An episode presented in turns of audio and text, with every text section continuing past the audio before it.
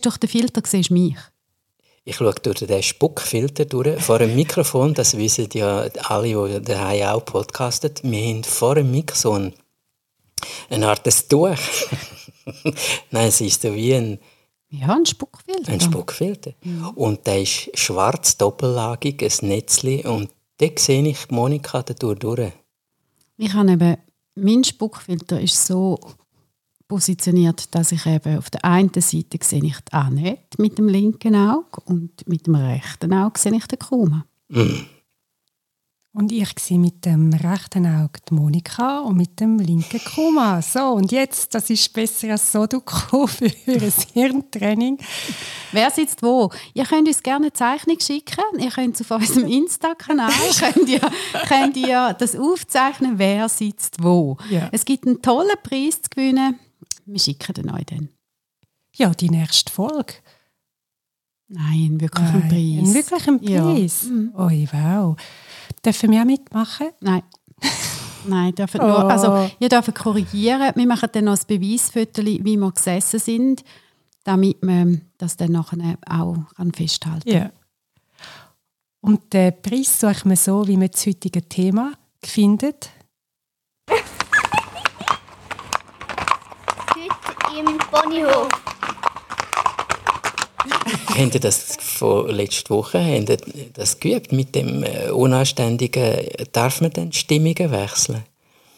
Ich konnte es super brauchen. Ich hatte nämlich eine saublöde Arbeit. Ich war viel schlecht gelaunt und ähm, habe das dann gemacht. Äh, lustige Bilder angeschaut oder mit jemandem geredet oder einen Hund gekrault zum, ein Hund krallt, um in eine andere Stimmung zu kommen. Ja, ah, das ist schön. Ja, ja das ist das Beste überhaupt. Jemand hat eben einen mitgenommen, einen Apero, dann bin ich dort neben gesessen. Das ist ja der klassische Bürohundeffekt. Also wenn irgendetwas mal ein bisschen schief läuft und vielleicht äh, etwas nicht ganz so rund läuft und dann ähm, wir so eine Besprechung haben, dann gehen die Hunde ja oft, die nehmen das wahr und, und sind dann auch dabei und du siehst das oft, dass dann einfach so Mitarbeiter die Hunde kraulen und dann ist es wirklich wieder ein bisschen besser. Es tut wirklich die Stimmung verändern. Ja.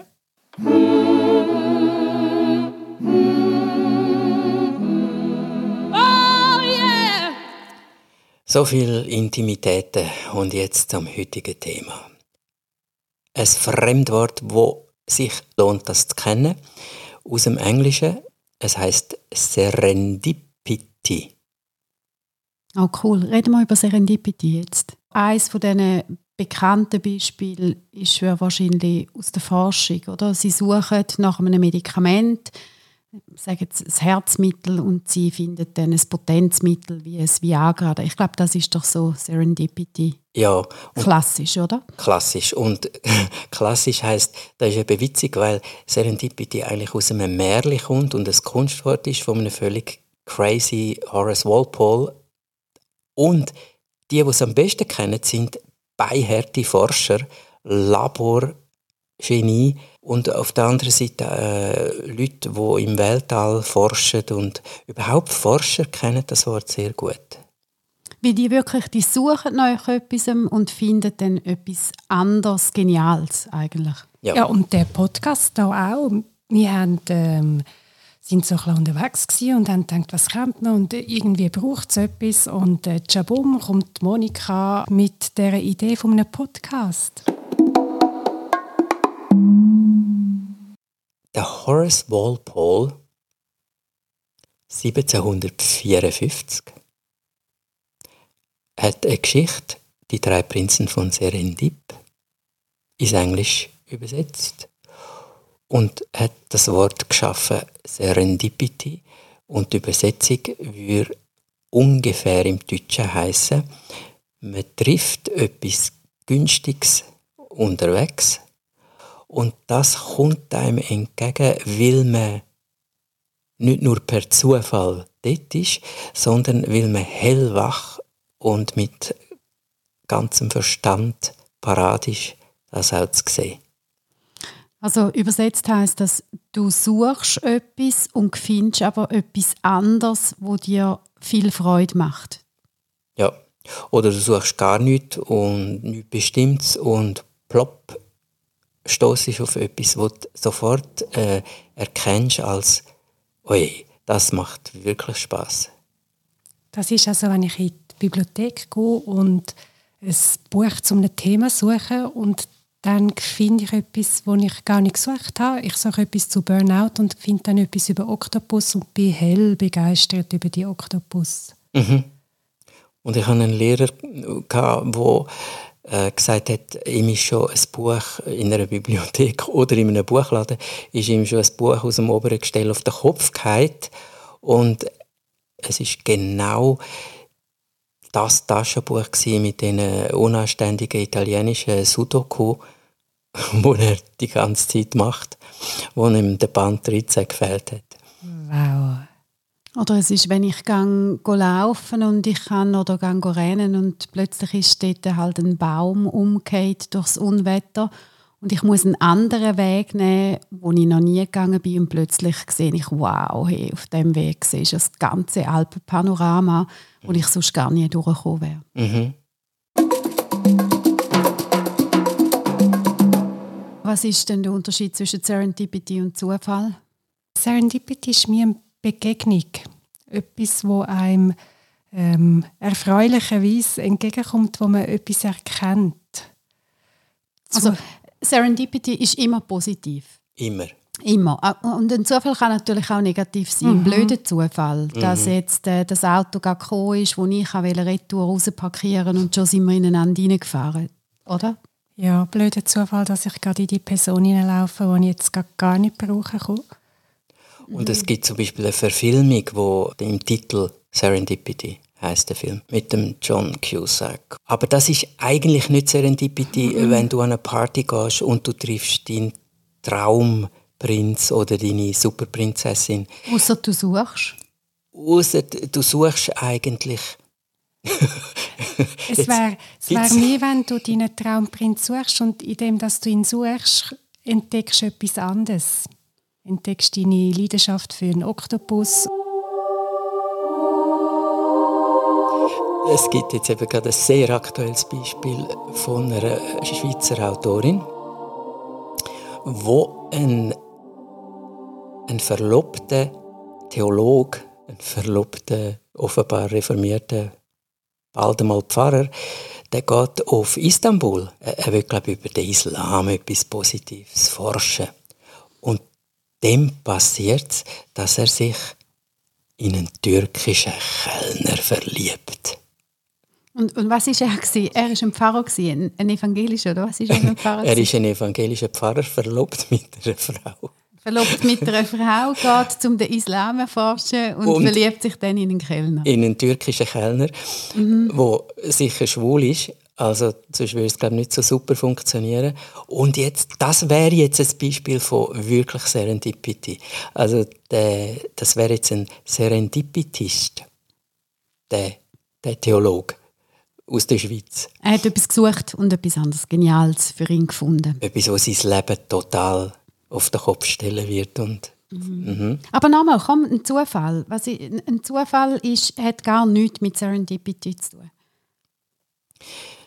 Serendipity kannst du wahrscheinlich üben, oder? Du kannst, du kannst, du kannst dich ein bisschen darauf sensibilisieren, dass du anfängst zu suchen und andere Sachen finden. Also, wir gehen nochmal zurück auf die, auf die ursprüngliche Definition und die heißt, Serendipity ist, wenn du bei Accident and Sagacity etwas findest. Und das heißt wörtlich übersetzt, du bist also unterwegs und bei Accident, das wäre der Zufall. Und Sagacity ist eigentlich im ursprünglichen Latinischen die Weisheit, wird aber meistens übersetzt mit so einer äh, du bist voll im Hier und Jetzt, du bist hellwach, du, du, du bist wirklich präsent und äh, kommst ein bisschen daraus. Es sind zwei Sachen zusammen. Es ist der Zufall plus der hellwache Moment. Ja, und beides gehört zusammen. Und das gehört in Serendipity. Jawohl. Ja, genau. Es hat also einen Teil Zufall und einen Teil, wie du vorhin im Beispiel von, die, von den Forschern, die sind ja nicht einfach im Labor und äh, stoßen mit einem Bier auf den Feierabend an und dann finden sie etwas. Sondern Manchmal vielleicht auch. Vielleicht, da, da wissen wir nicht, ob das beim Feierabendbier noch gefunden worden ist. Ja, ja. Und was kannst du denn... Und, kann man sie üben, ist ja, genau. Bei Accident kann man nicht üben, das wäre der Zufall. Aber Sagacity, die Art von wach sein und äh, parat. Ja, und unterwegs sein, oder? Ich muss ähm, innerlich oder äußerlich auch etwas dran sein. Nicht weltbewegend, aber auf einem Pfad, auf einer Fährte. Wir müssen viel für Kampagnen äh, oder du musst Claims suchen und dann fährst du mal an und plötzlich ähm, kommt dir etwas Geniales in den Sinn, passt aber jetzt nicht zu dem, aber es ist für etwas anderes, Mhm. wo du vielleicht sonst auch noch dran bist und hast in einem anderen Kontext plötzlich etwas Geniales gefunden für, für eine andere Kampagne zum Beispiel. Ja. Und es braucht ein bestimmtes Tempo. Also wenn ich go posten gehe, bin ich manchmal in Serendipity-Laune, dann werde ich ein bisschen langsamer, weil ich alles bewusster wahrnehme. Und wenn ich einfach durchschletze bis zum Glasse, das ich will, und dann zur Kasse und raus, hat es Serendipity ein bisschen schwerer. Dann muss der Zufall ein bisschen grösser sein. Ja, oder du nimmst ein Buch zum Gestell aus und findest, ah, das könnte ich wieder mal lesen und dann findest du drin ein, ein gutes Rezept von deinem Ja. verstorbenen Grossi und Yeah. denkst, ah je, komm, jetzt mache ich die gerade.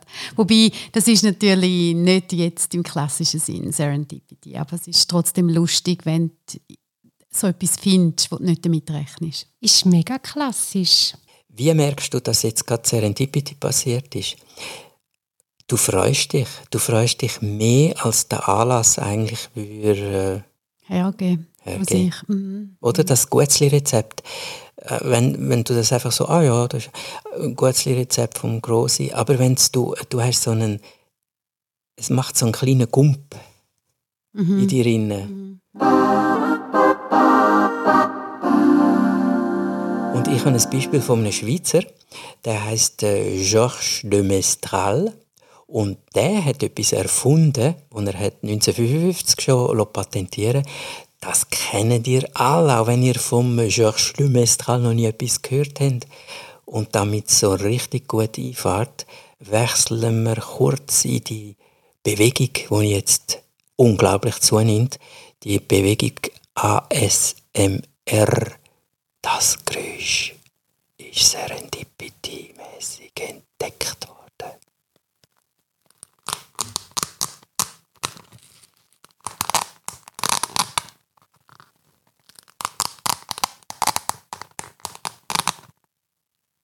Und du hast sofort begriffen, um was es da geht. Es ist ein Klettverschluss. Und so ist das entstanden, dass nämlich der de Mestral in seinen roten Wandersocken heimgekommen ist und alles ist voll von diesen Kletten. Ihr kennt das, die kleinen Knubbel, die sich äh, nur äh, sehr mühsam von Hand lassen, weglauben aus der Wolle. Der halbe Socken kommt dann mit. Es gibt das Peeling, das Gotterbahn. Und er als Ingenieur und Botaniker hat unter dem Mikroskop das genau angeschaut. Wie machen denn die kleinen mm, Pflanzen, Viecher das? Und das ist die Erfindung, gewesen, die Entdeckung vom Klettverschluss. Velcro.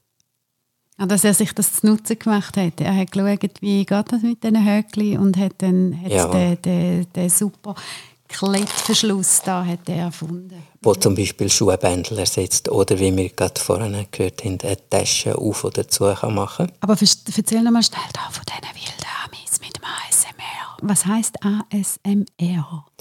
Das heißt Autonomous Sensory Meridian Response. Also der, der das herausgefunden hat, das ist also auch Serendipity. Ich meine, der erste, der das auf YouTube gestellt hat und es ein Erfolg geworden ist. Also lustig. In dem Fall tue ich jetzt jedes Mal, wenn ich den Hund strehle, tue ich dann das Mikrofon vorne her und tue das dann auf YouTube stellen. Wenn das so ein Erfolg ist, machen wir doch das gern. Und das Hufklappern im Film übrigens sind häufig zwei Kokosnüsse, aufeinander, zwei Kokosnussschalen, die aufeinander geschlagen werden. Das, Ah ja, das ist jetzt nicht ASMR, Nein. das müssen wir mal einen Podcast machen über Geräusche im Film. Ja, Das ist aber jetzt dann zum Be äh, ein bisschen rabiat. Hast du gewusst, wie die Knochen brechen in einem Film? Keine Ahnung. Mit Was uns alle brennend interessiert. Ja, Serendipity, das würde mich jetzt echt interessieren. Ja, das wissen viele Leute nicht. Wie brechen Knochen? Mit gefrorenem Sellerie. Ah ja, der tönt so, der macht das Knackgeräusch. Der oder? macht genau das Knackgeräusch, wo Ellie Speiche. Mhm. Gut. Und das ist dann nicht geeignet für ASMR, weil es, es doch für die allermeisten Leute ein unangenehmes Geräusch Ja. ist. Der muss schon eine sehr komische Neigung haben, Ja. das als angenehmes, Rücken, kribbelndes Geräusch erleben oder? Ja, und es ist ja meistens ein bisschen lauter. Also gut, wenn jemand den Kick sucht und nicht einen Fallschirmsprung machen kann, dann kann er jetzt ASMR YouTube-Videos schauen und sich so bekribbeln lassen. Ja, und wenn äh, ihr, die uns zuhört, mal etwas gesucht habt und etwas ganz anderes, Beglückendes gefunden habt, würde uns das äh, natürlich sehr interessieren. Ich liebe Geschichten mit Happy End. Ihr könnt auf Insta, schreibt uns eure Erlebnisse, die ihr habt und ähm, wir tun euch auf jeden Fall antworten, es würde uns sehr freuen. Ja. Will, danke dir.